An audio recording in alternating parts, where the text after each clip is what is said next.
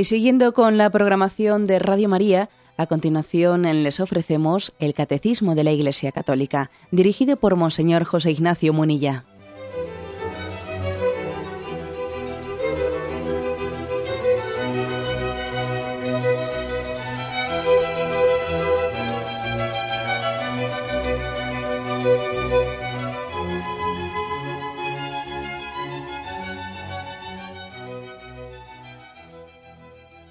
Un cordial saludo a todos los oyentes de Radio María. Un día más, con la gracia del Señor, proseguimos el comentario del Catecismo de nuestra Madre la Iglesia. Dentro de la explicación del quinto mandamiento en la que nos encontramos, después de haber concluido ya el apartado sobre la eutanasia, entramos en, en otro apartado que tiene cuatro puntos, que dice, tiene como título el suicidio como veis, tiene su relación con el anterior, con el tema de la eutanasia, pero también tiene su especificidad. ¿eh? Por eso es tratado también aparte después de la eutanasia. Es a partir del punto 2280. Dice este primer punto. Cada cual es responsable de su vida delante de Dios, que se la ha dado. Él sigue siendo su soberano dueño. Nosotros estamos obligados a recibirla con gratitud y a conservarla para su honor y para la salvación de nuestras almas.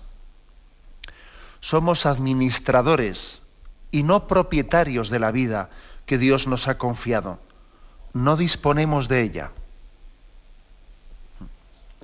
Un punto 2280 que, como veis, eh, plantea nuestra responsabilidad ante la vida. La vida, la vida la hemos recibido, a nadie se nos ha pedido permiso ¿eh? para venir a la vida, es algo que nos precede, que precede a nuestra voluntad. La vida no es fruto de una decisión de nuestra voluntad, decir, voy, decido que voy a vivir. No, no, señor. ¿eh? Aquí parece que todo tiene que, en esta especie de endiosamiento de la voluntad en la que estamos, ¿no? Estamos endiosando la voluntad y todo, tiene que ser fruto de, nuestra voluntad. ¿eh? Quiero o no quiero, me apetece, no me apetece. Bueno, vamos a ver. La vida, en primer lugar, no es fruto de nuestra voluntad. Es algo que estaba antes de tu querer, que precede a tu querer. ¿eh? Es algo que te, ha sido dado. Tú tienes una responsabilidad ante ella. Como veis, por lo tanto, aquí una primera cuestión es criticar, eh, hacer una crítica, una crítica a esta concepción del hombre autónomo. ¿eh? O sea, yo, yo, tengo que ser el único, el único tribunal, eh, la última instancia es mi voluntad. No, no es verdad que mi voluntad sea la última instancia. Hay cosas que están más allá de mi voluntad, como por ejemplo la vida. Nosotros los, cristianos, claro, el hecho de que creamos en Cristo Rey como juez, Cristo como juez, ante el cual responderemos de nuestros actos, claro, ponen las cosas en su sitio, ¿no? Sabemos que nuestra vida responderá de si hemos, obrado coherentemente con ese plan de Dios para con, cada uno de nosotros, ¿no? Nuestra conciencia es una instancia, pero no última, ¿eh? sino penúltima. La conciencia es una instancia. Respondo ante mi conciencia, sí, sí. ¿Tu conciencia ante quién responde? Responde ante Dios por lo tanto, el juicio, el hecho de que el hombre será juzgado, es algo básico, ¿no? Lógicamente, el que no cree, el que no cree en Dios tiene un problema muy serio, tiene un problema que hace referencia a su conciencia, a su conciencia como instancia última, pero tiene una contradicción, la contradicción de que hay cosas que le han sido dadas y él no responde a ellas. Entonces, pues, por ejemplo, el caso de la vida, del que hoy nos estamos ocupando. La vida no es fruto de tu voluntad, ha precedido a tu voluntad.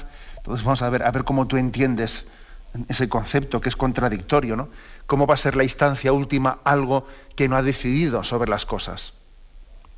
Sin embargo, Dios que es dueño y autor de la vida, ante Él respondemos en última instancia. Somos responsables, pues, de nuestra vida. Sería algo, podríamos también aquí traer a colación esa famosa parábola del Evangelio y la parábola de los talentos Dios repartió una serie de talentos. A unos les dio más, a otros les dio menos, pero hay un talento que nos dio a todos muy similar, ¿no? Que es el talento de la vida, el don de la vida. Independientemente de otros muchos talentos, independientemente de los talentos intelectuales, de que alguien, eh, pues desde el punto de vista económico, haya nacido pues, en un contexto de, pues, en un contexto de pobreza, en un contexto de riqueza, etcétera, pero el talento de la vida lo ha distribuido a todos nosotros y somos administradores, no dueños, ¿eh? no dueños. Se remite aquí este punto del catecismo a un punto anterior, el 2258, que fundamentaba teológicamente este aspecto. ¿no? Decía allí, la vida humana es sagrada porque desde su inicio es fruto de la acción creadora de Dios y permanece siempre en una especial relación con su Creador, su único fin. Solo Dios es Señor de la vida, desde su comienzo hasta su término. Solo Dios es Señor. Ah, yo diría que aquí hay una, una cuestión y es que, bueno, hemos puesto el ejemplo de la parábola de los talentos. La vida es uno de los talentos que Dios nos, dio, Dios nos dio, perdón, pero quizás nos quedamos un poco cortos con la imagen de los talentos. Nos quedamos cortos porque, claro, la palabra de los talentos, te doy algo y luego aquel que repartió los talentos se ausentó y hasta el último momento no vino de nuevo, de nuevo a pedirlos, ¿no?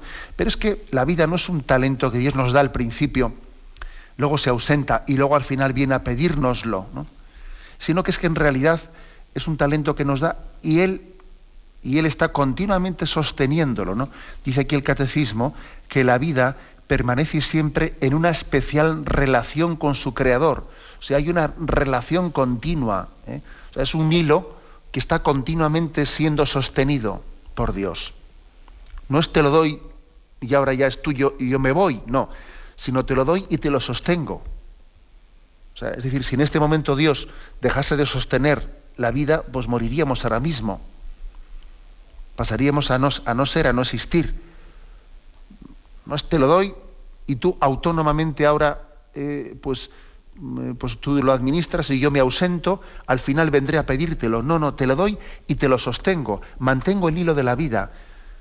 O sea, el Espíritu de Dios está insuflando eh, continuamente la vida en nosotros.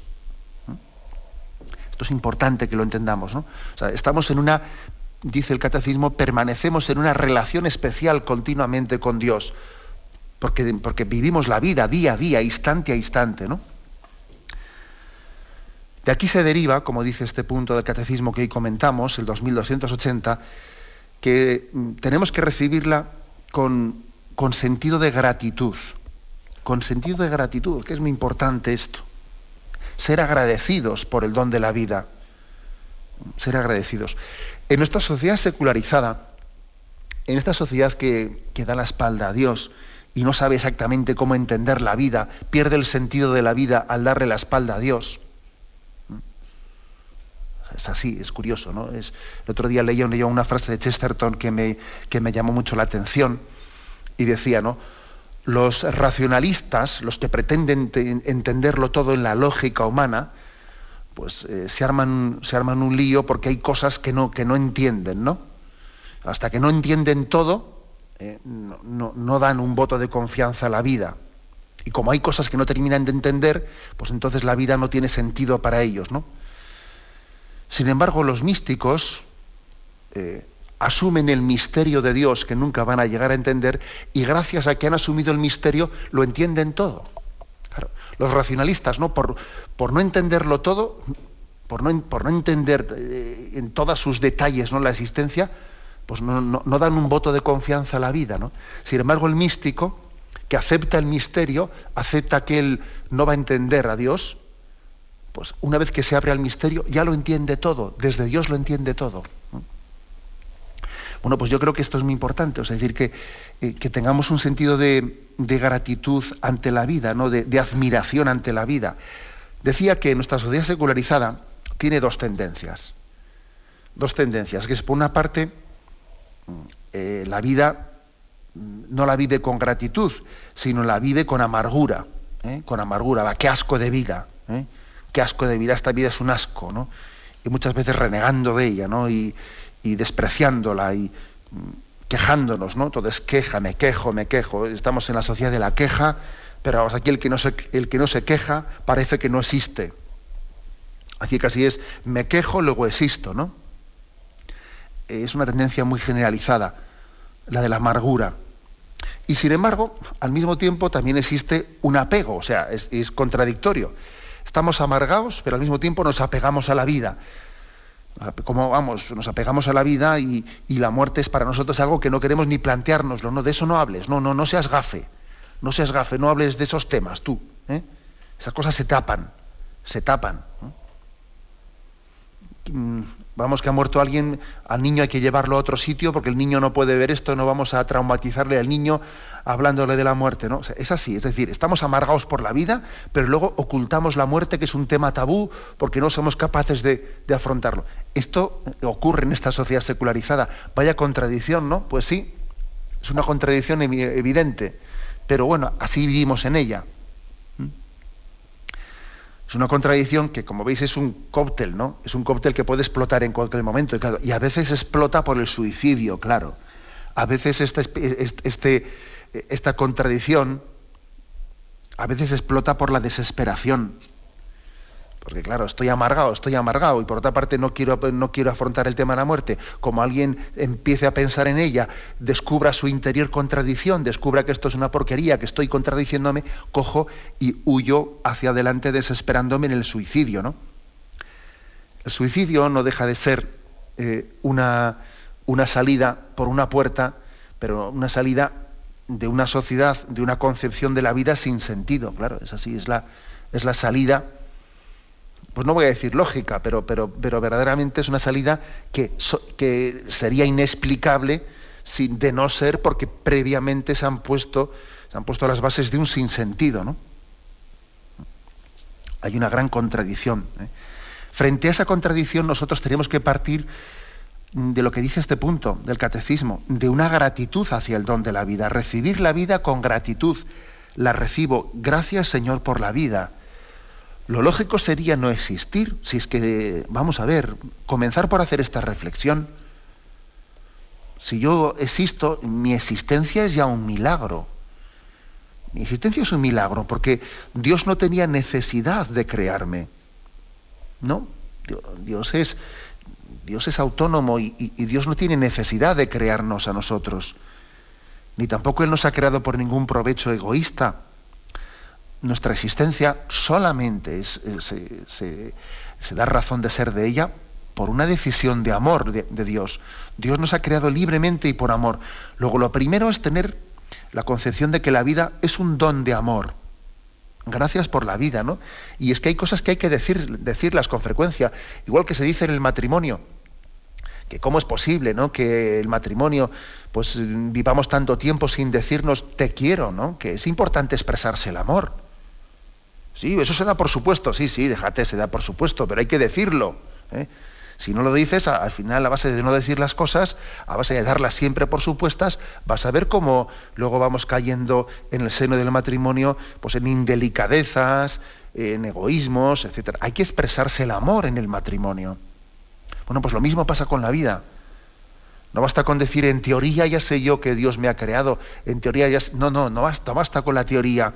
Aquí hace falta una práctica, es decir, una vivencia agradecida. Es que de lo contrario puede ocurrir que alguien sea creyente y viva la vida, con amargura, y eso es una contradicción. Igual que uno está casado y, resulta que es un que no ha dicho a su mujer nunca eh, gracias y, no, le ha dicho te quiero con ternura, ¿no? Hay que ser agradecidos ante el don, ante el don de la vida. Mi existencia es un, don de amor de Dios. Es muy importante esto. Tengamos un momento de reflexión y continuamos enseguida.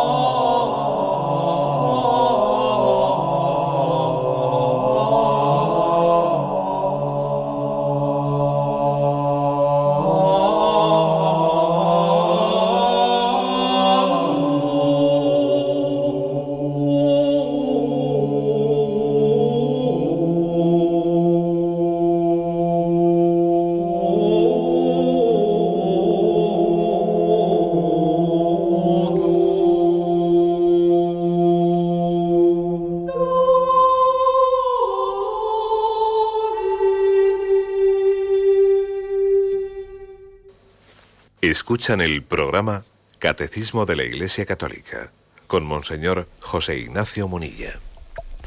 Nos hemos introducido hoy en este programa del Catecismo en el apartado sobre el suicidio. Y en este primer punto, 2280, se nos invita a ser agradecidos ante el don de la vida, a recibir la vida con gratitud. Permitidme también que haga un pequeño análisis de, de, bueno, pues de una actitud a veces que tenemos un tanto mm, poco, poco alegre, ¿no? Y poco confiada. ¿eh? Permitidme sobre todo que insista en esa poca confianza nuestra ante, ante el don de la vida y ante los planes que Dios tenga, ¿no? De cómo se vaya a desarrollar nuestra vida. Con frecuencia escuchamos frases como estas, ¿qué hago yo aquí? ¿eh? y especialmente las personas mayores, ¿no? Pueden hacerse esta reflexión, ¿qué hago yo aquí? ¿Qué pinto yo aquí? Y no digamos nada cuando han vivido pues, en, su familia el fallecimiento de, un hijo o de un nieto o de alguien más joven que ellos, ¿no? ¿Por qué no me ha llevado Dios a mí primero? ¿Eh? ¿Por qué no me ha llevado a mí primero? Y entonces eh, a veces tenemos este tipo de, de, de sufrimientos interiores, ¿no? Bueno, esto es importante que también nos demos cuenta de que nos falta, nos falta confianza ante Dios. Nos falta caer en cuenta de que Dios sabe más, Él conduce nuestra vida. Ante esa pregunta, en vez de decir, ¿qué hago yo aquí? ¿Por qué no me lleva Dios de aquí? Más bien tendríamos que hacer la pregunta, Señor, ¿qué quieres de mí en este momento? Si tú aquí me has dejado algo querrás de mí, luego te pido que me ilumines en de qué manera debo de, emplear mis años y mi vida y mis esfuerzos y mi atención, ¿no? Si estoy aquí es porque tú tienes un plan de amor conmigo, ¿no? Y, una, y un proyecto de salvación y te pido que lo ilumines, ¿no? Más que el por qué, tenemos que iluminar el para qué. El por qué solo Dios lo sabe. Nosotros no podemos jugar a ser Dios. No podemos jugar a ser Dios. Lo que tenemos es pedirle a Él que ilumine su voluntad, que, ilumine el camino concreto. Nosotros no podemos marcar los tiempos y los modos. ¿eh? ¿No? Esto es muy típico, ¿eh? Es muy típico que nosotros, sí, en teoría estemos de acuerdo con Dios, ¿no? En teoría estemos de acuerdo con, eh, de acuerdo con el principio de que hay que hacer la voluntad de Dios. Sí, pero luego entramos en conflicto en, los tiempos y en los modos. Esto es algo que yo recientemente predicaba, eh, pues en una predicación en torno a, la Virgen María, ¿no? Eh, y, a, su misterio de ese misterio que tuvo María de adherirse plenamente a su a la voluntad de Dios.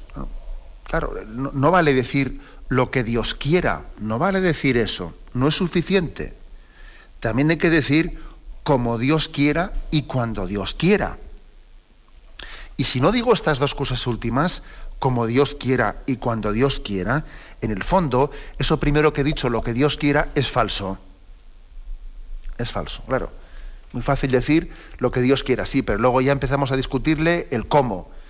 Y empieza a discutirle el cuándo. Sí, yo estoy de acuerdo que, Dios, que hay que hacer la voluntad de Dios, pero hay que, hay que regatearle el cómo y el cuándo. ¿no? Entonces eso pues, es mentira. Es mentira, no nos engañemos a nosotros mismos, ¿no? A Dios no podemos regatearle ni el cómo ni el cuándo. Dios conduce nuestra vida, Dios sabe más. Eh, Dios sabe más.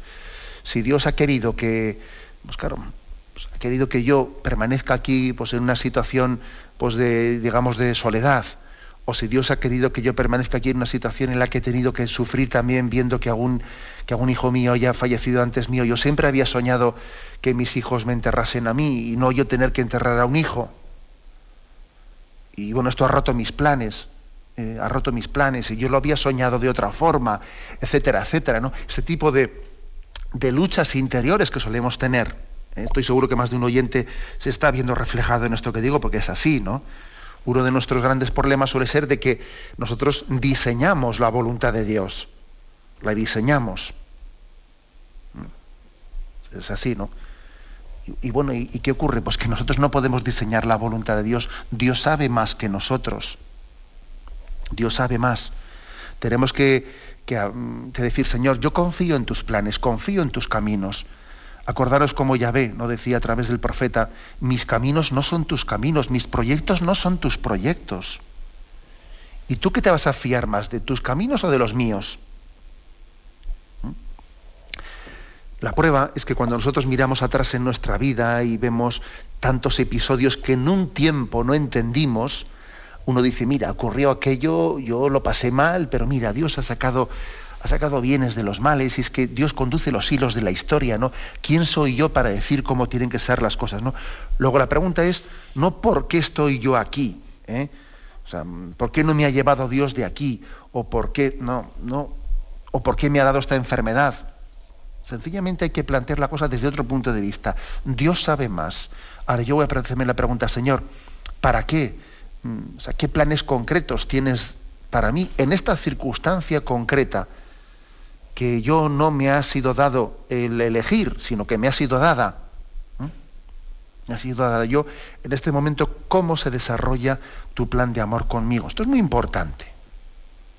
¿eh?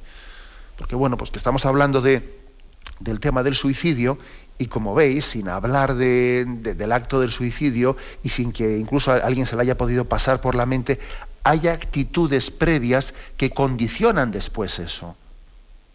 Claro que sí. O sea, es decir, hay actitudes previas. Quien tiene un acto, quien tiene una confianza en Dios, pues lógicamente el tema del suicidio está totalmente fuera de su, eh, de su perspectiva. El suicidio no se contempla en un horizonte de confianza en la providencia. ¿eh? De confianza en la providencia.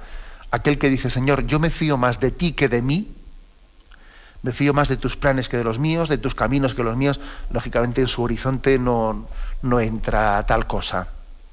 Ahora, aquel que empieza eh, a cuestionarse y amargarse y los, y los cómo y los cuándos y, dice, pero vamos a ver, pero deja que Dios conduzca el hilo de tu vida. No pretendas tú convertirte, ¿no? En un pequeño Dios, en un pequeño Dios. Detrás del suicidio, existe esta especie de usurpación de la soberanía de Dios. Una usurpación muy clara, ¿no? En la que alguien pretende conducir nuestra, nuestra vida. Recuerdo una, estampa hermosa que, siempre me ha acompañado así para, guardar algunas páginas en el breviario, etcétera, que es la, estampa de, de un joven que un joven que conduce una nave que está agarrado al timón y la nave está en medio de una tempestad grande, ¿no? Y detrás del joven está el corazón de Jesús, está el Señor agarrando también eh, ese timón que el, que el, joven difícilmente en medio de la tempestad puede ser capaz de sujetar el timón. Y entonces también el corazón de Jesús detrás diciendo, tú llevas el timón, pero yo, yo detrás tuyo lo estoy sosteniendo. Bueno, eso, es algo clave. Es decir, eh, yo no llevo yo solo el timón de la vida. Sí, el Señor me pide que conduzca mi vida, ¿no? Que la administre, pero Él no me ha dejado solo el detrás mío está sosteniendo el timón también. La confianza en la providencia es un aspecto básico, importantísimo, ¿no? para dar un voto de confianza a la vida. ¿Mm? el, tú sabes más, Señor, el tú sabes más, tiene que ser pronunciado muy claramente por nosotros. En concreto, por lo tanto, yo diría que hay dos actitudes. Primera, gratitud, decirle muchas veces al Señor gracias por la vida, Gracias porque tú me la has dado. Lo lógico sería que yo no existiese. Y en segundo lugar, cuando la vida también tiene episodios duros, que los tiene, y acordaros de cómo la salve habla también de este valle de lágrimas, o sea, que nosotros no es que tengamos una concepción romántica de la vida, no, no, romántica nada. En la salve le llamamos a esta vida valle de lágrimas. Pero no por llamarle valle de lágrimas la despreciamos. ¿no? Que también dice la Sagrada Escritura, los que sembraban con lágrimas cosechan entre cantares. Nuestra actitud no es amargada. El hecho de que la salve diga valle de lágrimas, no por eso despreciamos la vida. Porque también en medio de las lágrimas eh, pues, pues hay, muchos motivos para la esperanza. Y las lágrimas están también regando, regando una vida nueva que Dios está haciendo surgir. Luego digamos lo siguiente, gratitud ante la vida y confianza en los momentos de cruz. Eso eh, son dos, los dos presupuestos claves ¿no? ante, ante este misterio de la vida. Tenemos un momento de reflexión y continuaremos enseguida.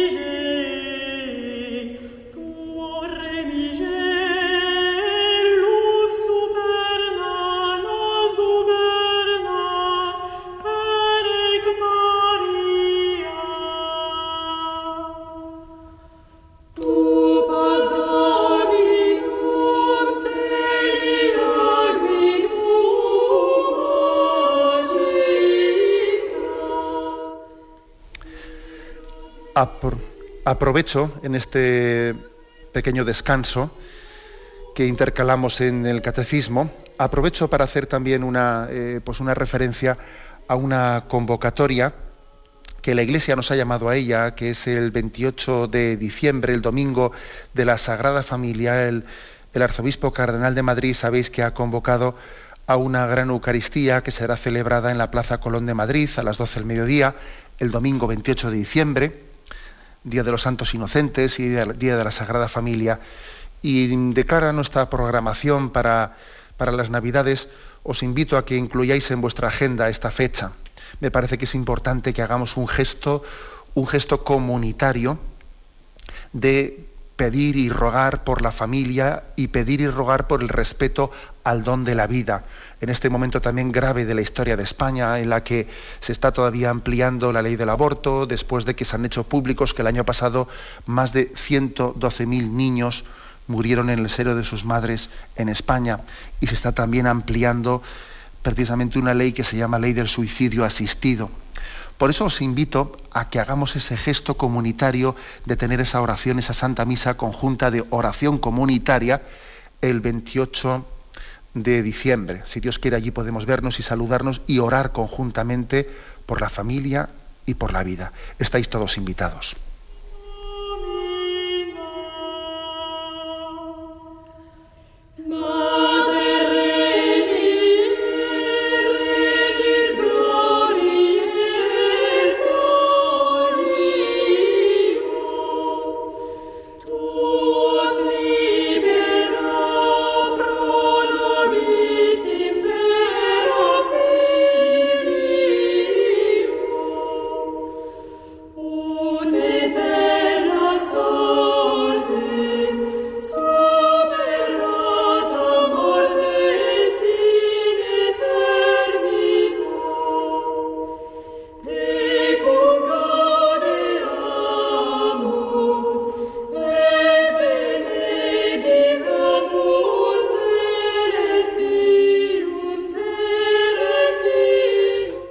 Escuchan el programa Catecismo de la Iglesia Católica con Monseñor José Ignacio Munilla.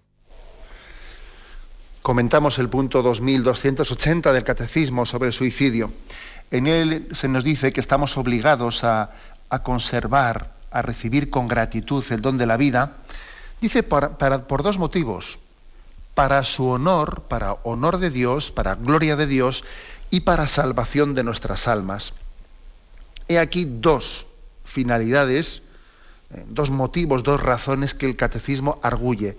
Primero, para gloria de Dios.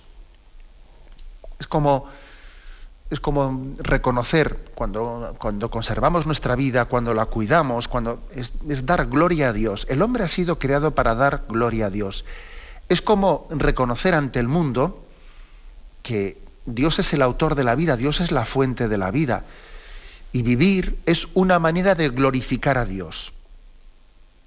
Una manera de glorificar a Dios. Mientras que Dios esté, nos haya dejado aquí, estamos ante una ocasión de dar testimonio de nuestra fe en Dios.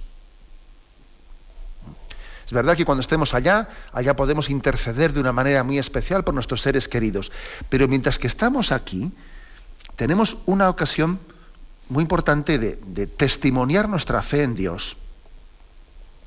Segundo, de rezar a Dios por todos los demás. Es decir, si Dios nos mantiene en esta vida, es porque, porque tenemos todavía una ocasión más de glorificarle y de orar por los demás y, de orar por nuestros seres queridos y por la salvación del mundo. Estamos asociados ¿no?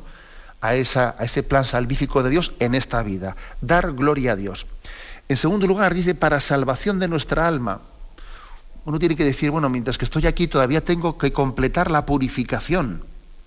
Dios todavía me da, eh, me da un tiempo extra de purificación en mi vida, que de alguna manera me está permitiendo, ¿no? Poderme, eh, poderme, poder hacer innecesario el purgatorio en la siguiente vida. Ojo, que es que es un don, es una ocasión de oro, ¿no? El que yo en esta vida pueda aprovecharla con una intensidad de amor y ojalá pueda ser innecesaria, un estado de purificación en la siguiente vida. No digamos nada que todavía yo tenga la ocasión de una conversión, una conversión cuando alguien todavía no, no, no, vive en gracia de Dios y por lo tanto todavía tiene una conversión que le permite la salvación eterna y librarse de la condenación eterna. O sea que por la salvación de nuestra alma, Dios puede prolongar nuestra vida, por darnos una ocasión. Eh, eh, acordaros de ese, de ese pasaje del Evangelio, ¿no? que, fue Jesús a, a recoger, ¿no? Eh, fue el dueño de la vid a, decir, voy a, voy a, recoger fruto. No, todavía no, no tiene fruto. Déjala un año más, corta, la cortamos de raíz, déjala un año más, a ver si el año todavía da fruto. Bueno, pues apliquemos eso a nuestra vida y posiblemente Dios nos ha, nos ha permitido vivir unos años más porque todavía espera que demos un fruto que no hemos dado o que completemos una purificación que todavía no hemos completado. ¿Mm? me parece importante también hacer estas lecturas de fe en nuestra vida. El Señor todavía quiere que complete eh, mi purificación. Pasamos al punto 2281.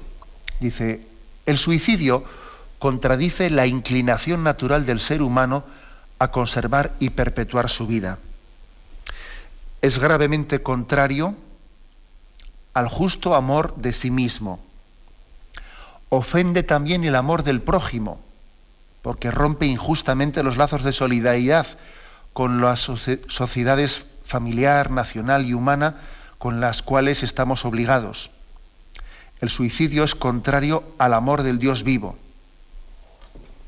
Bueno, como veis aquí, hace ya una especie de, eh, después de haber puesto nosotros, como hemos eh, en el punto anterior, hemos hablado un poco de cuáles son las bases del sentido de la vida y cómo ante la vida tenemos que ser agradecidos, cómo tenemos que ser también confiados en la providencia de Dios, cómo tenemos que preguntarnos los para qué es aprovechar la vida como una ocasión de dar gloria a Dios, de purificar nuestra vida, de prepararnos para la vida eterna. Después de que en el punto anterior ha puesto un poco las bases de por qué la vida y por qué la vida es un regalo, etcétera. Ahora ya en, este punto 2281 claramente explica motivos de la inmoralidad del suicidio. El primero, el primero, porque está contradiciendo el instinto de supervivencia que, natural que Dios mismo ha puesto dentro de nosotros. Dice, el suicidio contradice la inclinación natural del ser humano a conservar y perpetuar su vida. Dios ha, preservado el don de la vida con un instinto de supervivencia. Un instinto de supervivencia que tenemos todos dentro de nosotros. Un instinto que es natural, por el cual nos agarramos a la vida, ¿no? Para que ese instinto de supervivencia sea violado, hace falta una enfermedad del espíritu grave, vamos. Una enfermedad muy grave del espíritu. No me refiero únicamente a, un desequilibrio psicológico, de que de eso hablaremos más tarde, porque ahí los siguientes puntos tratan de esto, ¿no? A veces, claro, puede ser una enfermedad psiquiátrica la que puede ser el motivo, la causa de que ese instinto de supervivencia no sea respetado. Pero también puede ocurrir que no sea ya una enfermedad psiquiátrica, sino que sea una falta de sentido de la existencia, una enfermedad del espíritu, una enfermedad más moral que psiquiátrica. ¿eh? Una especie de pecado de desesperanza. Un habernos cerrado al don, al don de, la vida y, y, del sentido con el que Dios la ha creado. ¿no? Porque al haber rechazado a Dios, hemos rechazado el sentido de Dios. Y entonces la vida se queda sin, sin sentido. ¿no? O sea, podemos ser, eh, por lo tanto, culpables de haber violentado el instinto de supervivencia motivados pues, por, por, haber rechazado el sentido de la existencia. Primer motivo, pues, de la gravedad del suicidio, que supone una violación del instinto de supervivencia, con el cual Dios ha querido proteger eh, la vida de los malos momentos que tengamos. E-, ese, instinto natural nos protege de los malos momentos, porque, oye, tenemos una tendencia a agarrarse un clavo ardiendo. Incluso cuántas personas que han intentado suicidarse, pues mira, el instinto de supervivencia ese les ha salvado a última hora. Pues porque, pues porque es así, porque no es tan fácil saltarse ese instinto de supervivencia que tenemos, ¿no? No es tan fácil saltárselo. ¿eh? En segundo lugar, dice, es gravemente contrario al justo amor de sí mismo. Ya no solamente el instinto de supervivencia, sino que Dios nos, dio también el precepto de amarnos a nosotros mismos. Amarás al prójimo como a ti mismo. Luego también tenemos obligación de amarnos a nosotros mismos. Uno tiene que hacer la siguiente reflexión. Si Dios me ha creado, Dios no hace basura. Dios no hace basura. Luego, si yo, si yo estoy aquí, si Dios me ha querido, ¿cómo no me voy a querer yo a mí mismo? Yo no puedo despreciar las obras de Dios. Mira, y a veces para aprender a quererte a ti mismo tienes que hacerte esta reflexión. Si Dios me ha querido, ¿cómo no me voy a querer yo? Vamos a ver. Dios no, no hace basura, Dios no se equivoca. A ver si voy a estar equivocado yo en vez de Él. Será un poco más fácil, ¿no? Otro argumento, pues como veis, ¿eh? porque el suicidio es gravemente contrario al justo amor de nosotros mismos. Tercer lugar, dice, ofende también el suicidio al amor del prójimo, porque rompe injustamente los lazos de solidaridad con las sociedades familiares, nacionales, humanas. O sea, es decir, también es un pecado contra el prójimo el suicidio. El suicidio es lejos de un acto de valentía, como muchas veces se dice, ¿no? Es una cobardía absoluta. ¿eh? Es una cobardía, pero qué valentía. Hay que ser muy valiente para suicidarse. Qué valiente, hombre, que es un cobarde. Que es un cobarde. Es no, no, afrontar la vida, no afrontar sus dificultades, ¿no? No afrontar la cruz de la vida. Y luego además es absolutamente egoísta. Es pensar solamente en uno mismo. ¿eh? Como estoy agobiado, me quito de en medio ¿Y el prójimo qué? Y tú, y tú no eres consciente de que Dios había pensado en ti pues, como, vamos, también como instrumento para tantas cosas. ¿O te piensas que tú vives aislado en una isla y que tú eres el único habitante de ella? ¿Y tú has pensado en lo que tu familia va a sufrir por ti? ¿Y tú has pensado en que, en que Dios podía tener planes contigo en que tu aportación en la sociedad era necesaria? ¿Os acordáis de aquella película tan hermosa, tan, eh, tan llena de valores, Qué bello es vivir, eh, de Frank Capra, que precisamente plantea la, la, película, esa famosa película que, en Navidades pues, eh, se, solía repetir tanto, ¿no? Hasta que luego llega una sociedad secularizada y ya quita, quita esta, esta película del medio. Esta película Qué bello es vivir de Frank Capra que lo que planteaba era precisamente eh, alguien que en un momento de desesperación, de crisis económica, pues estaba desesperado y un padre de familia decide suicidarse. Y cuando se va a suicidar, allí se le aparece en el puente donde se va a tirar al agua, se le aparece un angelillo, un angelillo y le dice, bueno, y le permite, antes de que se suicide, ver lo que hubiese sido su vida sin su existencia. Entonces es como ¿qué hubiese ocurrido en mi vida si yo no hubiese existido? ¿Y qué hubiese ocurrido a mi alrededor?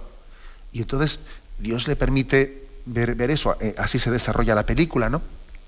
Entonces se da cuenta de que en la vida Dios nos ha permitido hacer muchas cosas buenas y que el prójimo también El prójimo ha recibido de nosotros muchas cosas y nosotros hemos enriquecido al prójimo y el prójimo nos ha enriquecido a nosotros, ¿no?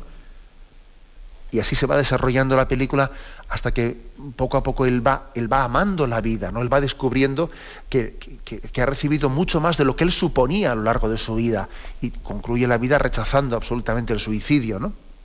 Por eso tiene el título de la vida, la película Qué bello es vivir. Bueno, pues eh, esto es importante, es decir, la, la vida también Dios la, ha planteado como un proyecto inacabado y quiere que yo la acabe, y quiere que yo lleve, desarrolle ese plan suyo. Y por mi parte es un egoísmo absoluto, pues decir, eh, yo aquí me quito de en medio, porque tú no estás pensando en los demás, y tú estás empobreciendo al prójimo, lo estás empobreciendo tremendamente, ¿no?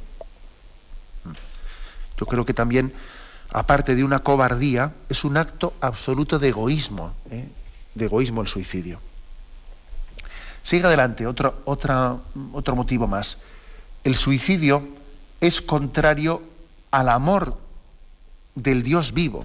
¿eh? Como veis, motivos. Primero, porque es una violación del instinto de supervivencia. Segundo, porque es contrario al amor a sí mismo. Tercero, porque es contrario al amor al prójimo. Y cuarto, porque es contrario al amor del Dios vivo. Suicidarse en el fondo es decir, ¿no? Es decir detrás nuestro, es como decirle a Dios, mira, tú te has equivocado conmigo, me has, me has hecho mal. ¿eh? Cuando digo a mí mismo me desprecio o desprecio esta vida, también estoy diciéndole a Dios, conmigo, conmigo te has equivocado, no creo en tu plan de amor. Implícitamente también le estoy diciendo eso a Dios desprecio tu plan de amor para conmigo. Es un rechazo, pues, de, del amor que, Dios nos ha ofrecido. ¿no? Es absurdo el que algunos digan, bueno, pues me voy a suicidar para estar con Dios. No, no, no, me digas eso. ¿eh? Ese, ese, argumento, el argumento, que algunas personas lo, suelen recurrir a él, ¿eh? o sea, argumentan eh, religiosamente para que así el suicidio nos, nos una con Dios. No, mira, perdona. No te constituyas tú en soberano de los tiempos y de los modos en suicidarse, que siempre tiene detrás suyo el pecado de la desesperación, supone también un rechazo de Dios o un decir, tú a mí no me puedes hacer feliz. Es como no reconocer que el plan de Dios me va a hacer feliz y me tengo que buscar yo otro. Algo parecido cuando alguien recurre a la, droga. ¿eh? A la droga. ¿Por qué drogarse es pecado? Drogarse es pecado porque en el fondo, entre otras muchas cosas, ¿eh? hay muchas razones, hablaremos de ello en su momento, pero la droga también pues no, es, es, como decirle a Dios, mira, tú a mí no me has hecho bien, tú no me has hecho con la capacidad de ser feliz y necesito recurrir a, esta sustancia química para, para, para vivir feliz, ¿no? Y entonces es como decirle a Dios, tú no me das razones suficientes para ser feliz y tengo que recurrir a drogarme. Pues esto es lo mismo. ¿eh? Suicidio es como decir, a mí no me vale tu plan, tu plan, no, yo no me siento amado por ti, tú te has equivocado conmigo, no, no creo en tu plan de amor. O sea, es un desprecio, es contrario al amor del Dios vivo. Hay un rechazo de Dios mismo y de su plan detrás del suicidio. Como veis, pues este punto 2281 ha ido desgranando motivos, que ha puesto cuatro. ¿eh? Eh, pues la violación del instinto de supervivencia, eh, es contrario el suicidio al amor, al deber que tenemos de amarnos a nosotros mismos, de amar al prójimo y de amar también al Dios vivo y amar su providencia y amar sus planes de amor. Nos falta algo importante, ¿no? que posiblemente más de un oyente lo está echando en falta, pero lo dejaremos para mañana, que evidentemente también en el suicidio influyen mucho los desequilibrios psíquicos y psiquiátricos. ¿no? por supuesto que influyen mucho, pero bueno, de eso hablaremos mañana. Ahora damos paso a la intervención de los oyentes. Podéis llamar para formular vuestras preguntas al teléfono 917-107-700. 917-107-700.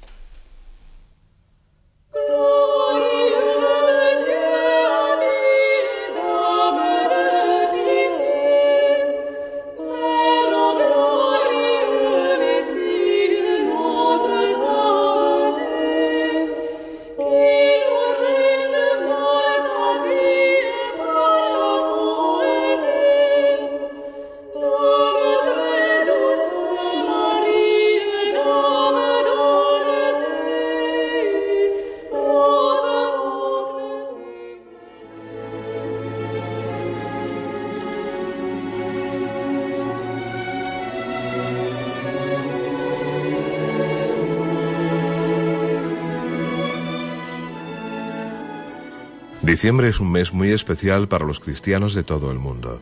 Adviento es signo de espera y conversión, y Navidad, el feliz acontecimiento del nacimiento del Niño Dios. Es una buena oportunidad para reflexionar sobre el verdadero sentido de estas fiestas, especialmente en un momento de evidente dificultad económica en todo el mundo. Radio María les propone este año transmitir la esperanza cristiana para todos los hermanos, especialmente a los que sufren por alguna circunstancia. Participe con nosotros en esta bella tarea. Ingrese su aportación en cualquier sucursal del Banco Popular o en sus filiales en la cuenta de la Asociación Radio María. También pueden hacerlo por transferencia bancaria, giro postal o cheque a nombre de Asociación Radio María, enviándolo a Radio María, calle Princesa 68, segundo E, 28008 de Madrid. Radio María, la fuerza de la esperanza.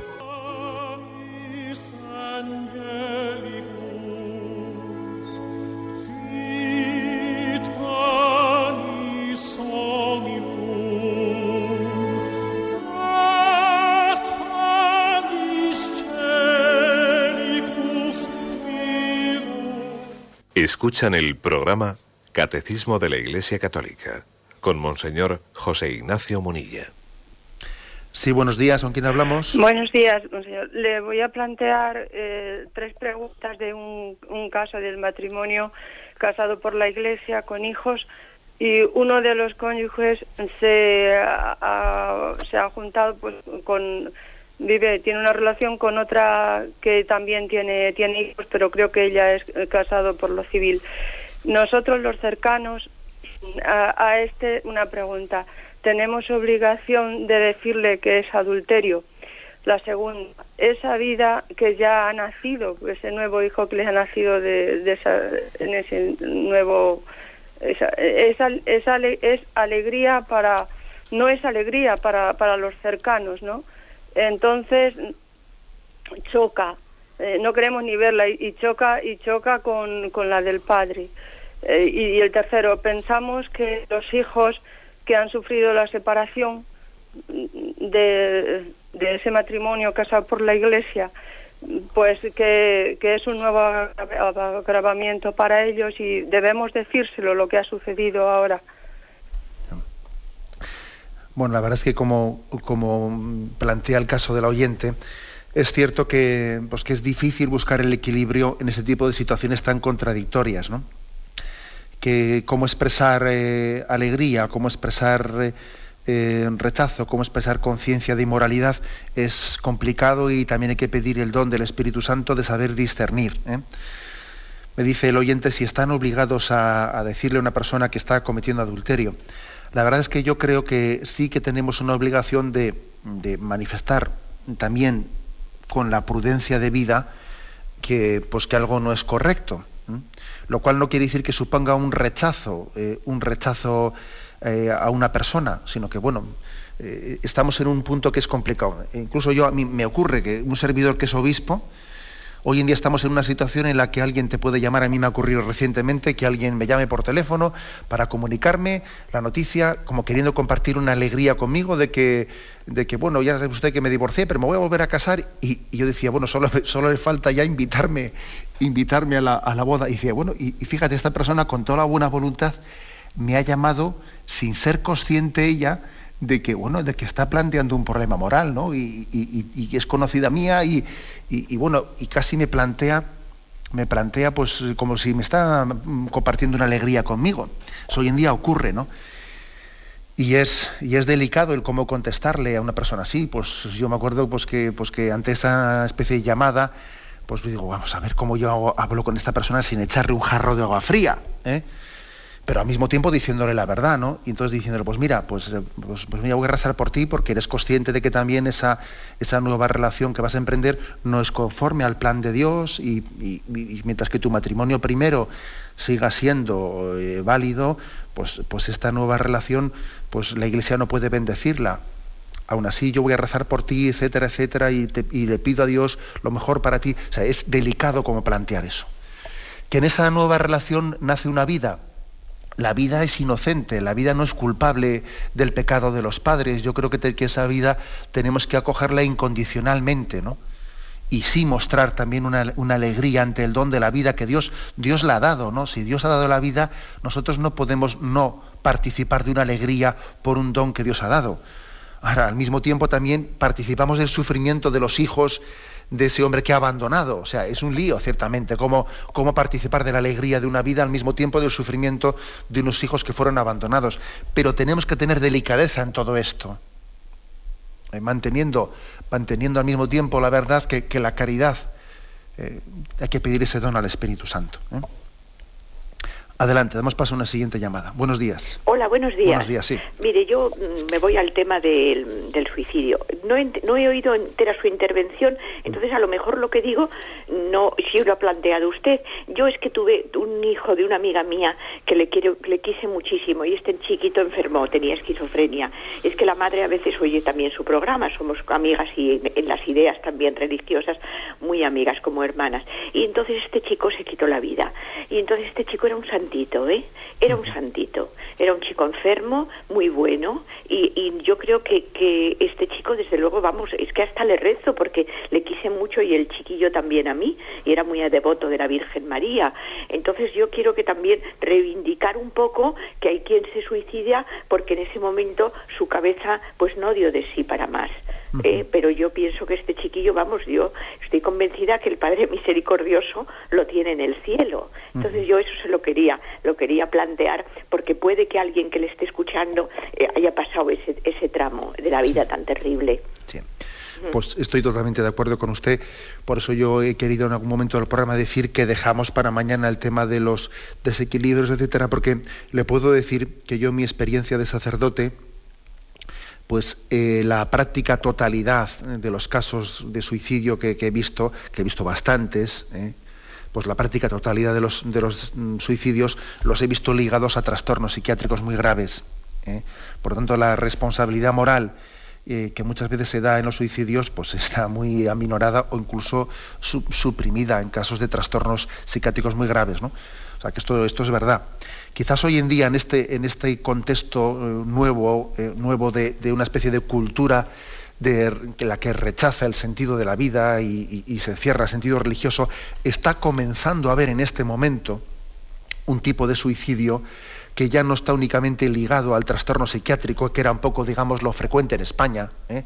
sino que en este momento está comenzando un tipo de suicidio que ya es más moral, de rechazo de la esperanza pero tradicionalmente, evidentemente, en España el tipo de suicidio del que hemos sido testigos era suicidio, digamos, ligado al 95% del trastorno psiquiátrico. O sea, que eso todo hay que decirlo.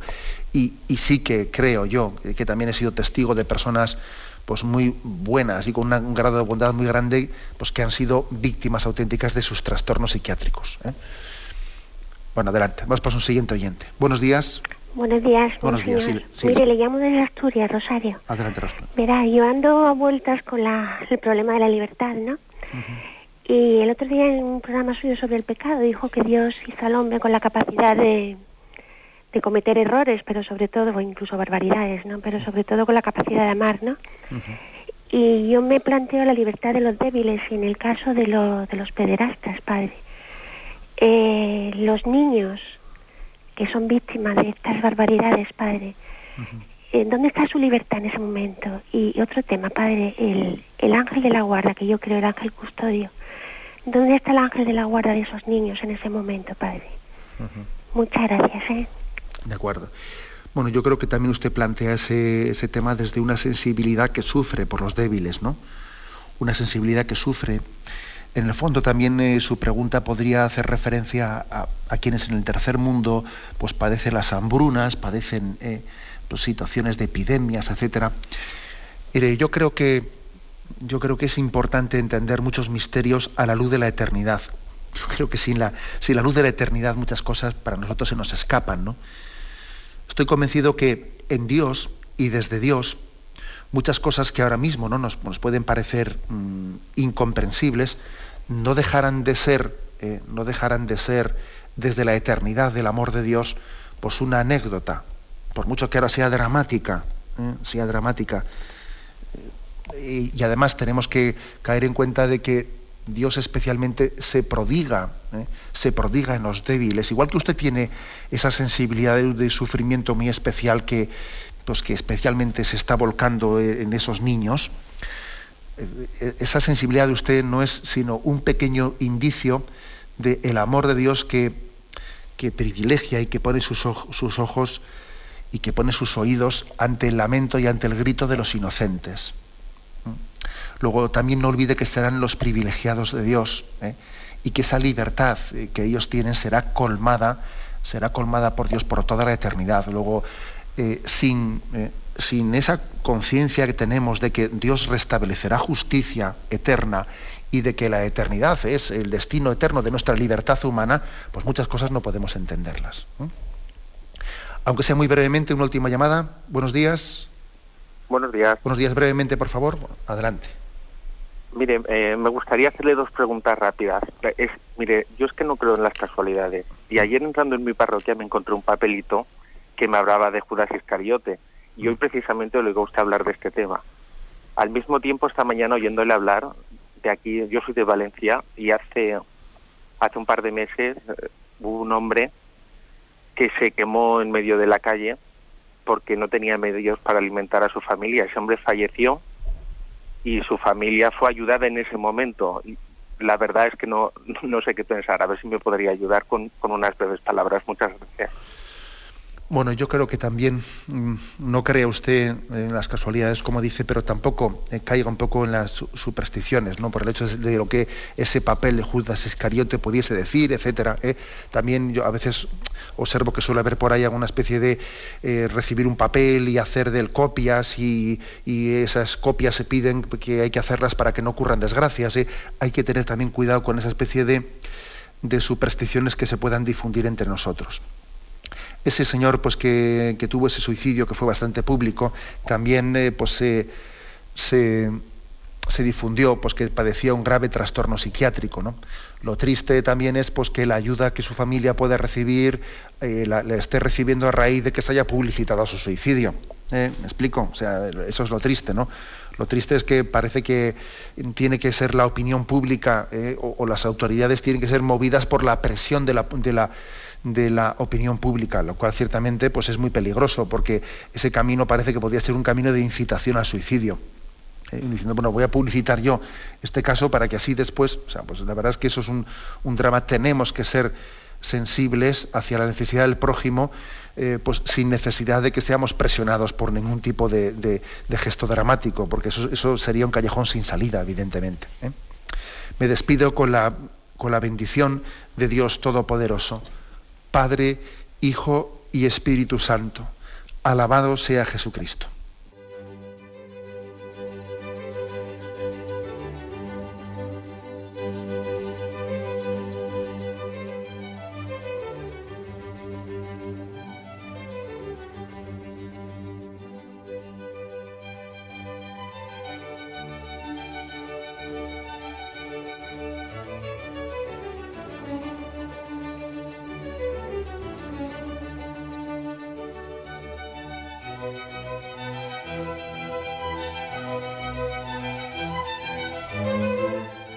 Han podido escuchar en Radio María el Catecismo de la Iglesia Católica, dirigido por Monseñor José Ignacio Munilla.